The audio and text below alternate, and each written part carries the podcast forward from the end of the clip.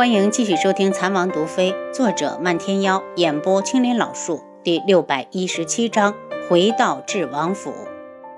他们赶到太子府时，这里正有重兵把守。道明来意后，守卫让他们等着，立刻派人进宫去禀报。一个时辰后，守卫将邱运竹送到了府门口。云川一看到他，立刻冲过去，心疼的道：“运竹，你怎么样？他们有没有为难你？”云川。我没事儿。邱运竹一看到云川，眼泪就掉了下来。云川想要好好的抱抱他，眼神却落到了他带血的衣衫上。云竹，你受伤了，谁动的手？你告诉我，我替你去杀了他。云川，我想回去好好泡个热水澡，我身上都臭了。邱运竹毕竟是女孩子，脏兮兮的，一走出来就觉得无地自容。你是我云川的媳妇，我看谁敢笑话你。云川威胁地盯了眼守卫，这才抱起邱运竹，小心地把她送到车上。楚清瑶看向无双：“我们也走吧。”就在他跳上马背的瞬间，从远处飞快地奔过来一辆马车。罗兰公主身边的芷儿从车上下来：“等等，我家主子在铺子里等着姑娘过去，有事要说。”无双，你们先出城，我随后就来。”楚清瑶道。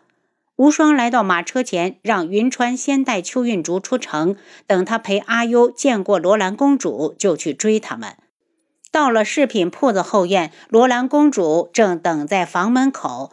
楚清瑶道：“童屋今天才出事，你怎么就急着出来了？万一有心人一查，就知道你是装病。”罗兰笑了下，因为才刚停药，脸上的红肿还在。我是怕他们把人救出来就走，所以才急着出来见你。放心吧，宫里现在也正乱着，没人会注意我。既然你父皇是中毒，以后怕是再也护不住公主了。公主万事都要小心。罗兰公主嘲讽的一笑：“皇室的公主从来都是上位者眼中的联姻工具。如果不是遇到了你们，死的人就不是凝霜，而是我了。”她眼中暗淡，神情低落。他偷偷地问过验尸之人，凌霜是在反抗的过程中被暴虐致死的。死不可怕，可怕的是死后连个清白的名声都保不住。楚清瑶不想这事情给他留下阴影，劝道：“这都是命。如果凝霜不愿意，我相信这个当皇姐的也不会眼睁睁地看着她跳入火坑。”罗兰公主红了眼睛，说起来。还是我太自私了。然后他又轻笑：“也许以后我每天晚上都会梦到他，他来找我索命了。”公主可以去寺里烧支香，求个安心。楚清瑶道：“公主来找我，是不是有事？”罗兰公主从自责中回神。你不是问我这间铺子的格局和饰品样式从何而来吗？我现在就告诉你，是一个蒙面男子给我的。当时我租了这间铺子，正不知做什么的时候，他突然就出现了，还给了我不少的图纸。公主有没有见过他的真容？楚清瑶飞快地思索，她好像并没有得罪过什么人。罗兰公主摇头，半晌犹豫着道：“听他口音。”不是赤罗国人，也不像天穹人。我记得有一年，宫中皇祖母大寿，苍隼国来使的口音与他的很像。苍隼国，楚清瑶愣了一下。这件事情越来越有意思了，看来他得给云木写封信，问问他可有什么线索。谢谢公主，这件事情我会去查的。楚清瑶感激的道。你放心，等我手里的东西卖出去后，我就把铺子关了。罗兰公主虽然舍不得，还是对楚清瑶做了保证。楚清瑶笑了笑：“公主若是喜欢，以后我们可以长期合作。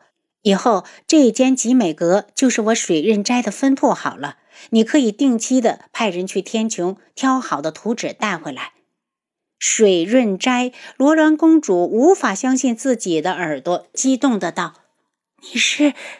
智王妃对不对？我早就听说天穹水润斋的饰品样式新颖，质量极好。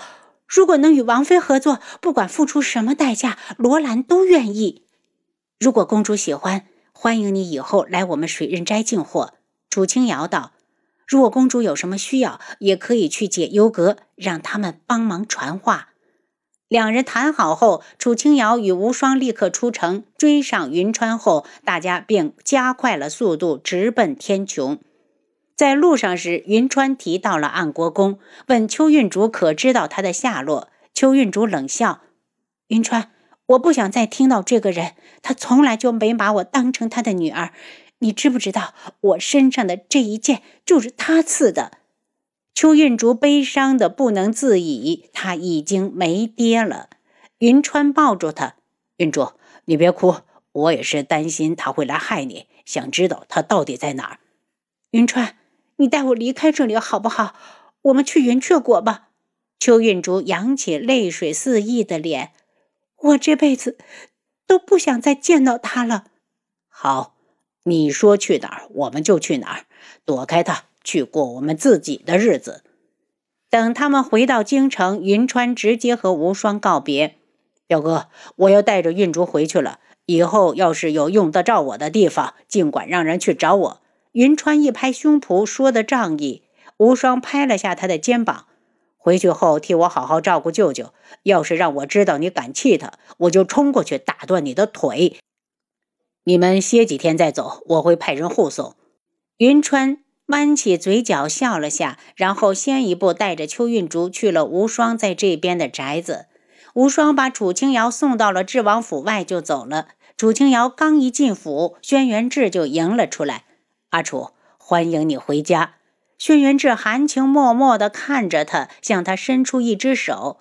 楚清瑶将手递给他，然后被他拥进了怀里。“阿楚，我想死你了。”楚清瑶受用的点了点头，撒娇的道：“志，你抱我进去，我好累。”轩辕志低笑出声，用额头蹭了蹭他的。娘子吩咐了，为夫一定照办。他抱起他，步履稳健的往天际阁走。家里这边怎么样？半天妖还没回来吗？楚清瑶有些担心。他前些日子过来了，见你不在，又回了独门。听说帝凤舞和他一起回来的，据我估计，他们可能是好事将近了。轩辕志想到了那天漫天妖心虚的样子，他要是错过了帝凤舞，就没地方买后悔药去。楚清瑶直撇嘴：“一个姑娘为了你可以连命都不要，你要是还不懂得珍惜，就真是瞎了眼睛。”娘子，还有一个好消息。不知道你想不想听？轩辕志将他放到床上，挨着他坐下，说说。楚清瑶倚进他的怀里，寻了个舒服的姿势，还用手指顺势的捏了捏他的胸膛。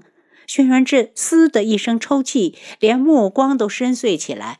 楚清瑶尴尬的收手，不好意思，手滑了。你别多想，大白天的，你要正经。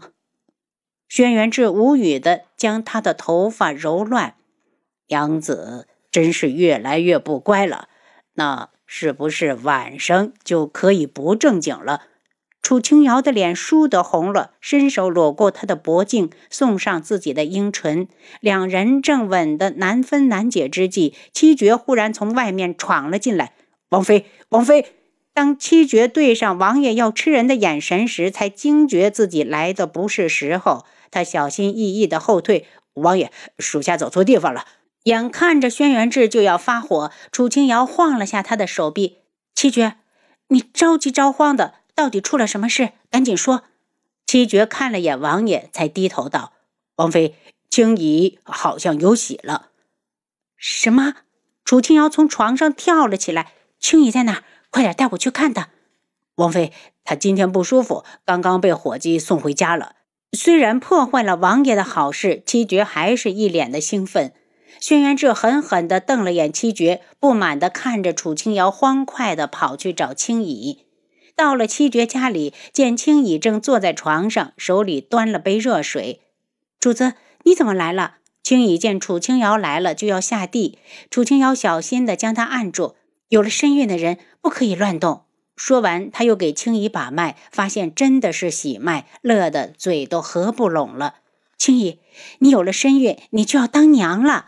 楚清瑶的样子似乎比她自己有身孕还要高兴。青姨握住楚清瑶的手：“主子，我想等几年再要这个孩子。”本来站在地上傻笑的七绝顿时懵了，焦急的大叫：“青姨，为什么？我不同意！”楚青瑶摆摆手，让他别吵，温声细语的对青姨道：“青姨，你能告诉我原因吗？你们年纪可不小了，为什么不要？”青姨苦笑了下：“我怕有了孩子后就不能再帮主子管理铺子。”承蒙主子厚爱，我和七绝能够有个家，我们已经感激不尽。此生我们都应当尽心尽力的替主子分忧，而不是只顾着自己。